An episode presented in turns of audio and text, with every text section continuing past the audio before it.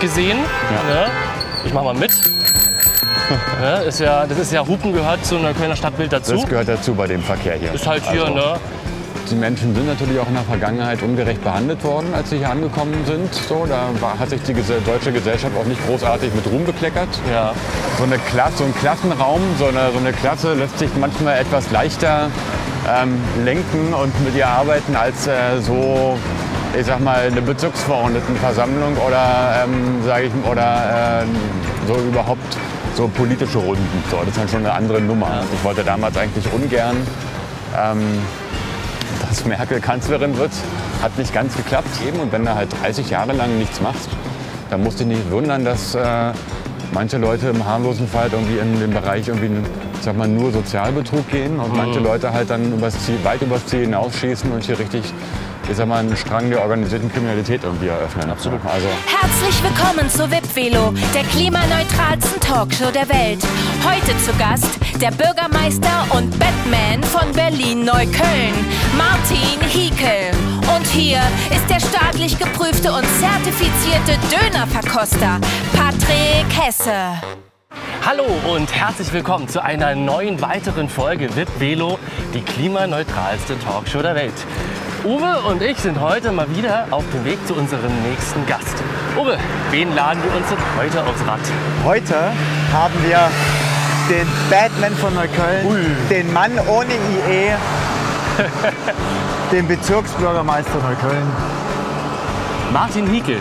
Richtig. So sieht's aus. Martin Hiekel. Ja, Uwe hat eigentlich alles gesagt.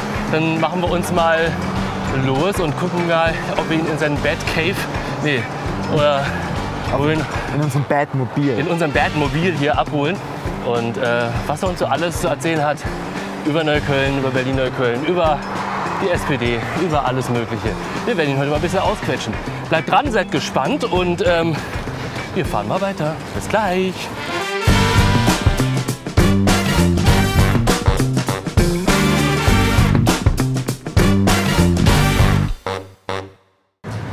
So, hallo und herzlich willkommen zu einer neuen weiteren Folge VIP Velo, der klimaneutralsten Talkshow der Welt.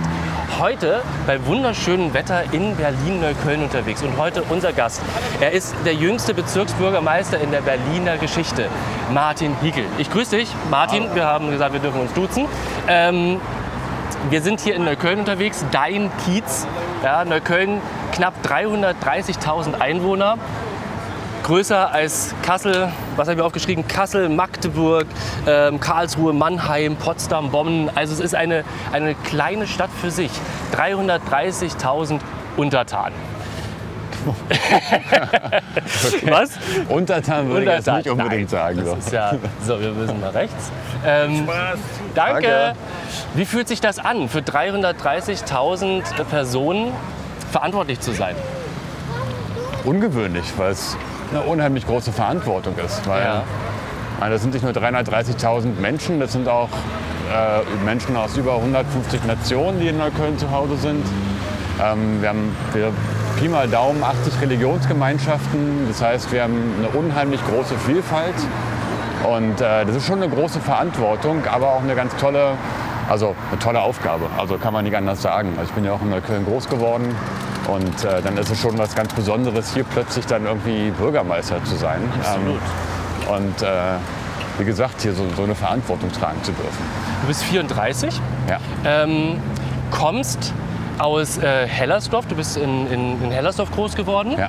Ähm, also, sag ich mal, das komplette Gegenteil zu Neukölln kann man ja fast schon sagen. Ähm, mit wie vielen Jahren bist du dann aus, aus Hellersdorf rausgekommen? Wir sind mit, als ich zehn war, sind wir dort weggezogen. Also ich habe meine Kindheit quasi dort verbracht. Ja.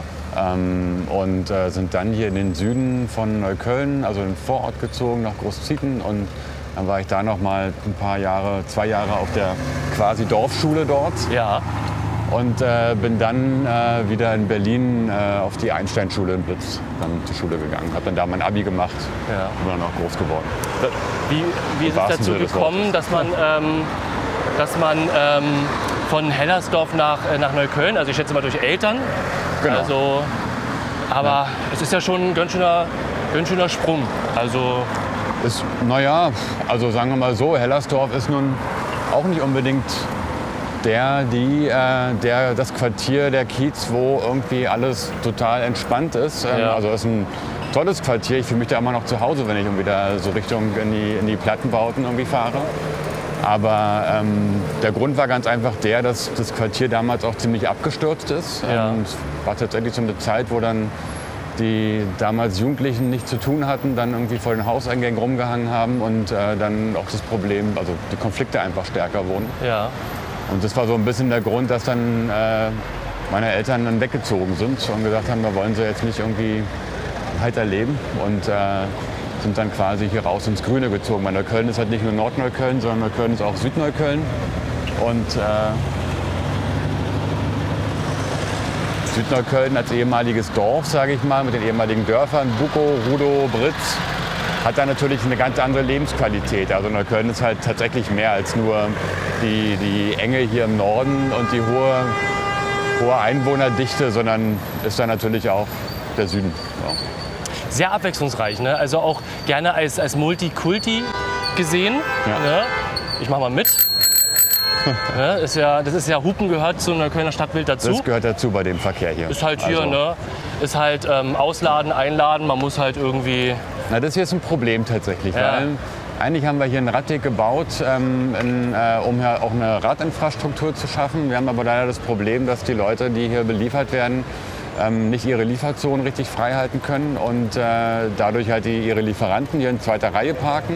Manche sich auf den Radweg stellen, manche sich auf die Straße stellen, dann halt natürlich hier für ein Verkehrschaos, sag Ja. ich mal, ein Stück weit sorgen. Und äh, das ist ein echtes Problem, auch vor allem solange wir so eine Baustelle haben. Ne? Weil Ja. wir haben, vorne geht es ja dann weiter. Wir bauen ja die Karl-Marx-Straße um. Und äh, auch mit dem Ziel hier einfach mit breiteren Fußwegen dann eine höhere Aufenthaltsqualität zu haben. Ja. Jetzt für alle Nicht-Berliner, die Karl-Marx-Straße ist mit so eines der, der Hauptverkehrsstraßen neben der Sonnenallee. Also die beiden Straßen laufen so parallel. und der Einmal so- noch. Und die Hermannstraße, Ja. genau. Ähm, die laufen so parallel durch den ganzen Bezirk, kann man fast schon Ja. sagen. Ähm, und ähm, sind aber durch den Umbau ähm, zwar mit Radweg, aber dadurch meistens überwiegend nur noch einspurig für Genau. Autofahrer. Und das ist natürlich dann, natürlich dann einladend, wenn dann schon jemand in zweiter Reihe steht, dann noch jemand. Äh, das ist halt Genau, das genau. übliche Problem.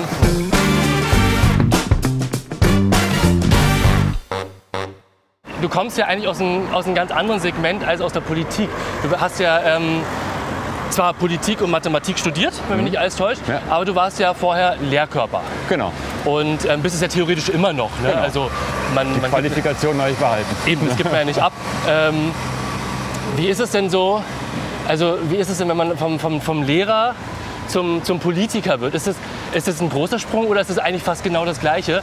Bloß, dass die Leute, die einem dann ähm, vor einem sitzen, dann älter geworden sind. ähm, aber trotz alledem muss man ja dann letztendlich auch wie als Lehrer fungieren und sagen, was jeder machen muss. Oder, Manchmal schon, ja. Ja, ne?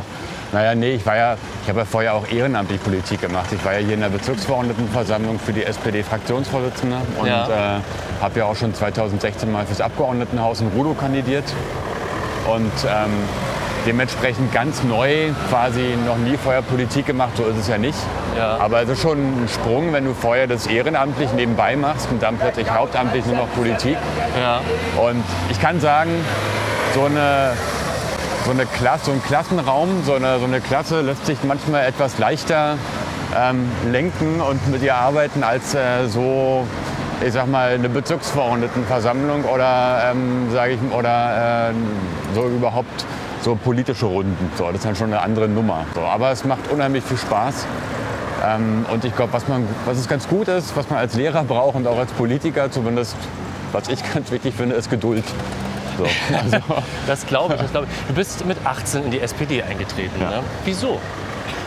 es war 2005 der Wahlkampf äh, Merkel gegen Schröder. Ja. Und es war halt so eine Zeit, ich meine, du kennst es, du bist äh, jung, du bist in der Schule, du lernst irgendwie was im Politikunterricht über Utopien und wie irgendwie eine Gesellschaft aussehen kann. Ja.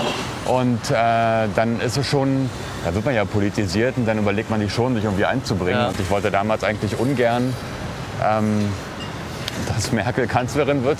Hat nicht ganz geklappt. Ja. Und äh, Das ist ja, also du bist ja dann in, in die SPD eingestiegen, ähm, wo es wirklich, Dankeschön, ähm, wo es ja wirklich eigentlich gefühlt nur bergab ging. Also Schröder hat ja damals einen, einen Wahlkampf betrieben, wo er dann letztendlich fast auf Gleichstand geholt hat. Und ähm, als soll ich eigentlich da rein? Ah, dann fahren wir hinten rum. Ähm, dürfen wir überhaupt hier rein? Das ist eine Ja, Einbahnstraße? ja, dürfen. Dürfen wir, ne? Weil die mal in der. Fahrradfahrer ist frei. Ah, ja, ist ja ein Fahrrad, stimmt. Vergisst man manchmal so breit. ähm, ähm, Schröder hat ja ach, ähm, 98, nee, 98 ist an der Macht gekommen, aber 2005 war das, ne, dann ähm, ein unheimlich, also Schröder war ja Wahlkämpfer. Hat dich das irgendwie so ein bisschen, hat dich das mitgerissen? Mega. Das, Das war der Grund auch. Das war irgendwie der Wahlkampf, das war der Enthusiasmus, den er damals auch ver Ja. verkörpert hat und auch dieses nicht aufgeben. Und äh, wir machen tatsächlich das damals, wir, wir können es schaffen, dass wir hier weiter die Mehrheit bekommen und auch weiter den Kanzler stellen. Ja. Und das war schon eine starke Motivation zu sagen, möchte man irgendwie, es war auch 2005, war als Kirchhoff auch ähm, als quasi Berater oder mit dem neuen tollen Steuersystem da irgendwie äh, quasi äh, verwirklichen wollte, dass man seine Steuererklärung auf dem Bierdeckel macht, äh, machen kann.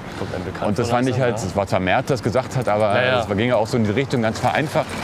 Und ähm, das war halt eine mega, ich sag mal, ungerechte An Herangehensweise aus meiner Sicht. Und äh, das war dann schon so ein Ding, so wie will man eigentlich leben? Will man in einem Staat leben, der auch für Umverteilung steht, irgendwie von äh, oben nach unten? Oder Ja. will man äh, Thema rechts. oder will man äh, in, einem, in einem Staat leben, wo halt, sage ich mal, der mit der meisten Kohle auch tatsächlich am Ende ähm, immer einen, einen strukturellen Vorteil hat? Und das war schon noch ein Grund zu sagen, darum gehe ich in die SPD. War Ja. auch ein Grund, warum ich nicht zu den Grünen gegangen bin, weil das Thema, ich habe auch schon noch überlegt, wo, wo kann man sich engagieren. Ja, weil Fischer ist ja letztendlich So. auch ein Wahlkämpfer gewesen, Genau, hat natürlich total. auch mitgerissen. Ne? Und Total. Schröder, Fischer sind, glaube ich, damals ja auch wirklich als Duo dann auch Ja. wirklich an den Start gegangen.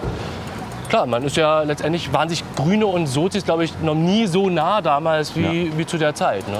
Naja, und aber dieser ökologische Schwerpunkt fand ich auch wichtig. Aber ich habe gedacht, so Gesellschaft verändern, die Lebensrealitäten der Menschen verändern, macht man am ehesten darüber, indem man quasi die Existenzgrundlage ähm, gerecht verteilt, die Existenzgrundlagen möglichst gerecht verteilt Ja. und nicht quasi ungerechte, sage ich mal, Strukturen reproduziert. So.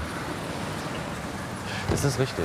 Ähm, ja, dann hat Schröder natürlich leider, wie wir alle wissen, wir kennen die Geschichte. Aber ähm, überleg mal, die sind damals von, ich glaube, auch 25, 20 Prozent gekommen und sind am Ende bei, ich glaube, knapp 34 Prozent gelandet. Also Wahnsinn. Also War schon echt, äh, hat keiner mit Ja, gerechnet. Ich muss es auch zugeben, ich bin auch ab- absoluter Schröder-Verfechter und war damals auch, ich durfte 98 das erste Mal wählen Mhm. und ähm, das war natürlich dann auch, ich bin auch mit 18 in die SPD eingetreten und das war auch ein Grund, Schröder mitunter, ne? weil Ja. es einfach eine, eine Person war, die sowohl eine Vater- als auch eine Großvaterfigur einnehmen kann wieder. Ne? Ja.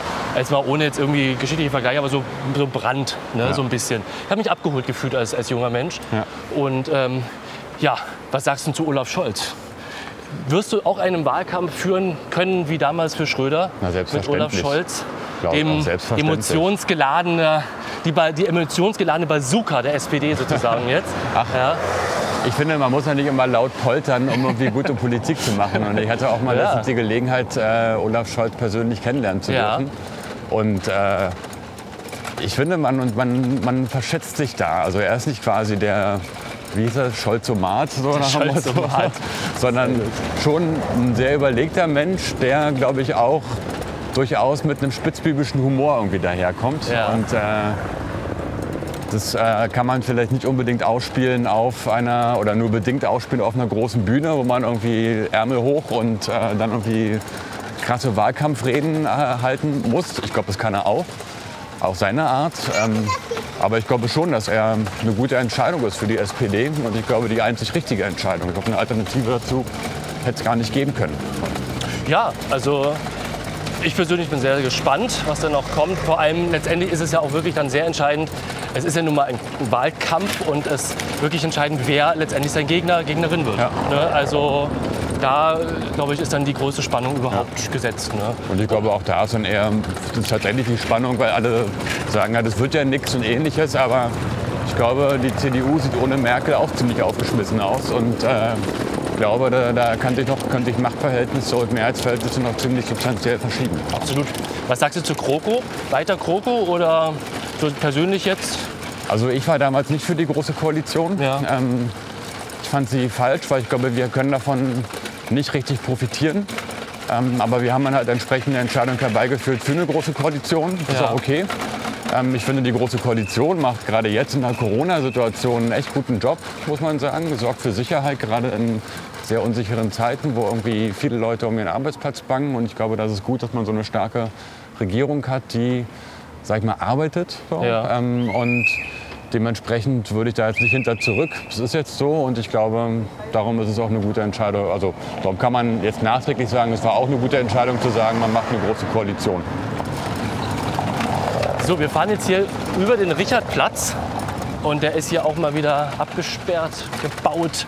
Es wird viel gebaut. Ja, hier bauen wir übrigens äh, solche äh, Verkehrsberuhigungskissen, Ach, sehr schön. weil die Sich ähm, keiner an die 20 hält. es hält sich 10 keiner sogar, ne? Ich an die 20, waren früher mal 10. Ja, Und hier gibt es auch ein Verkehrsberuhigungskonzept, das sorgt, so eigentlich, eigentlich dafür sorgen, dass weniger Leute hier durchfahren. ja. Das machen durch die Baustellen gerade aber unheimlich viele. Das nervt die Anwohner unglaublich. Kannst du dir nicht vorstellen, wie viele Zuschriften ich bekomme über den vielen Verkehr hier und Beschwerden. Zu Ja. Recht. Ähm, aber in dem Fall bauen wir ja was Gutes, weil am Ende soll ja zumindest der Verkehr verlangsamt werden durch die Kissen. Ja. Und gerade auch hier vor der Schule, glaube ich, ganz wichtig. Aber in der Zwischenzeit, wo man baut, ist natürlich immer großes Geschrei, weil nachvollziehbarerweise es nervt. Also jeden nervt es. Ja. das Anfahren. Ähm, ja, wie ist denn das so, wenn man jetzt Bürgermeister ist, dann, wie du schon sagst, man kriegt Post ohne Ende, äh, von E-Mail, ich schätze sogar auch, Ja. die älteren Mitbürger schreiben wirklich auch noch Briefe. Ja, gibt's auch. Handgeschrieben wahrscheinlich sogar noch, ne, was wahrscheinlich Auch. dann schon sehr persönlich auch sich anfühlt, weil man sagt, okay, da hat sich wirklich jemand hingesetzt und hat auch wirklich, das sind wahrscheinlich solche Kissen hier Genau. auch. Sehr schön.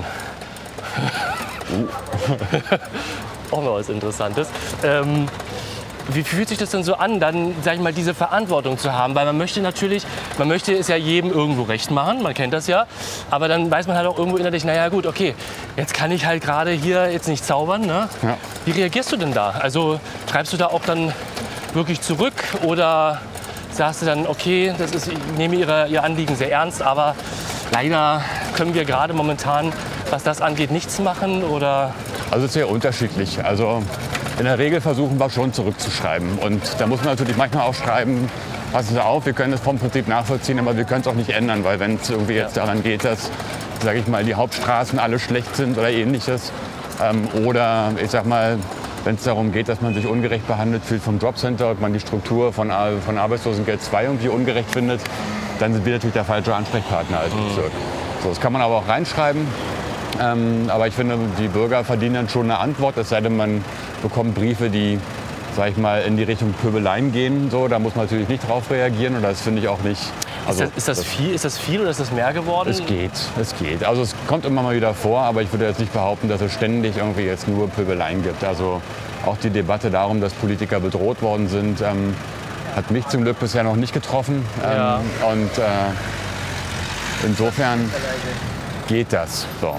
Ja, du hast es hier in Neukölln ja auch wirklich, sag ich mal, mit, ähm, mit einigen, ähm, ja, wir können ja schon weiter, ähm, mit einigen Zielgruppen, sag ich mal, zu tun, die ja, mit denen vielleicht nicht gut Kirschen essen ist. Ja. Also ich rede jetzt mal so von der Clan-Politik Ja. dieser, dieses Bezirks in Neukölln. Mm, Hast du, da, hast du da persönliche Angst um dich und um deine Familie teilweise? Nee. Nee? Also, nee. Also, weil ich glaube, das ist ein Phänomen, was kein neues ist, was immer wieder von, von verschiedenen politischen Seiten noch adressiert wird. Ja. Und äh, ich glaube, man macht da nichts Ungerechtes und man hat ja auch nichts gegen irgendwie jetzt ganze Communities, sondern man hat was gegen diejenigen, die quasi da kriminell sind. So. Ja. Und äh, das finde ich, hier sind die Kollegen vom Ordnungsamt. Ah, haben wir nicht gesehen. ähm, sonst winkt man mal jetzt dazu. Ähm, und äh, insofern, nein, da habe ich keine, keine Befürchtung vor und keine Angst vor. Okay. Weil wenn man das hätte, dann braucht man nicht Politik machen. Das ist, das ist vollkommen Also- richtig. Das ist, ähm, das ist ja Angst, ist der falsche, falsche Partner. Ne? Also, Aber ich, von, von meiner Seite aus wirklich ähm, großen Respekt, sag ich mal, sich mit dieser Thematik hier auch umzusetzen. Weil es ist halt auch, man, man muss ja dann auch, auch wenn es schwerfällt, sich auch teilweise auch äh, ein bisschen in, in diese Person hineinversetzen. Letztendlich, was da für ein Background, was für eine Hintergrundgeschichte, was für eine Vergangenheit daran hängt. Wo man sagt, es ist zwar, ja klar, es ist Kriminalität, es ist organisierte Kriminalität, aber warum ist das alles so? Ne? Was Genau. haben wir überhaupt mal falsch gemacht? Was Genau. sollten wir jetzt in Zukunft auch nicht falsch Genau. machen? Ne? Also, Also ich finde, man kann da vieles erklären, um auch daraus zu lernen. ja. Aber das ist halt keine Entschuldigung. Also es gibt äh, für alles eine Erklärung und die Menschen sind natürlich auch in der Vergangenheit ungerecht behandelt worden, als sie hier angekommen sind. So, da war, hat sich die deutsche Gesellschaft auch nicht großartig mit Ruhm bekleckert. Ja. Und äh, auch irgendwie eine Form von Teilhabepolitik, dass die Leute hier wirklich ankommen und irgendwie hier einen Job Ja. kriegen und sich darum bemühen können, Ja. hat es auch jahrzehntelang nicht gegeben. Und wenn du halt 30 Jahre lang nichts machst, dann musst du dich nicht wundern, dass äh, manche Leute im harmlosen Fall irgendwie in den Bereich irgendwie, sag mal, nur Sozialbetrug gehen und manche Leute halt dann übers Ziel, weit übers Ziel hinausschießen und hier richtig, ich sag mal, einen Strang der organisierten Kriminalität irgendwie eröffnen. Absolut. Also Nur als kurze Hintergrundinfo, ne, das war letztendlich äh, Mitte der 80er Jahre, äh, zusammenhängend überwiegend mit dem Libanonkrieg, Ja. sind viele libanesischen Familien halt nach, nach Deutschland geflohen. genau. Und ja, die Über die Asyl- DDR-Grenze damals. Über die übrigens. DDR-Grenze, ja genau. Und ja, die Asylpolitik, hat sie sich verändert seitdem in Deutschland? Kannst du das irgendwie... Also es ist schon leichter für die Menschen hier zumindest auch Arbeit zu finden. Ähm, und, äh, aber aus meiner Sicht äh, gab es schon eine Veränderung. Aber es gibt auch immer wieder so, ich sag mal, Throwbacks. Ne? Also wenn man sich irgendwie in den Anfang der 90er erinnert, als die Asylgesetze wieder verschärft worden sind, das macht ja alles was mit der, mit der Gesellschaft. Ne? Wenn du irgendwie suggerierst, oh, wir müssen da jetzt die Gesetze verschärfen, das können wir irgendwie nur noch Kriminelle und ähnliches und man, man pauschalisiert so, damit bedient man natürlich auch immer Stereotype. So, und das ist halt, glaube ich, nicht unbedingt immer gut gelaufen, so, muss man sagen. So. Ich glaube halt irgendwie, was halt immer verpasst worden ist, ist irgendwie zu definieren, was eigentlich eine Einwanderungsgesellschaft bedeutet oder eine Migrationsgesellschaft. So. Dass man irgendwie die Vielfalt der Biografien irgendwie anerkennt und sagt, die Leute sind hier, wir müssen mit den Leuten arbeiten, wir müssen sie dazu ertüchtigen, hier irgendwie auch einen Job zu finden. Ähm, und äh, das hat lange Zeit nicht gegeben, muss man sagen. ja. du machst nicht Politik, um Promi zu werden, sondern machst irgendwie Politik, um was zu verändern. Das Einzige ist natürlich, was sich verändert hat, ist, dass der Ton in der Bezirksverordnetenversammlung wesentlich rassistischer geworden ist. Dass Okay. wesentlich häufiger, viel häufiger auch mal jemand äh, über die Stränge zieht, Ja. schlägt. Nicht eine Wählerbeschimpfung macht, ja. ähm, weil es sind durchaus also 12,5 Prozent der Menschen in Neukölln, beziehungsweise auch eine ziemlich große Menge an Menschen in der Stadt, die die AfD gewählt haben. Die sind dann nicht pauschal oder jetzt per se automatisch jetzt die Hardcore-Nazis, sondern es sind vielleicht Leute, die aus welchen Gründen auch immer frustriert sind. Und was früher halt die Linke als Protestpartei gewesen ist, die dann auch immer wieder Erfolge gehabt hat, ist halt jetzt die neue Protestpartei, die AfD. So. Sag mal, hast du uns schon abonniert und die Glocke aktiviert?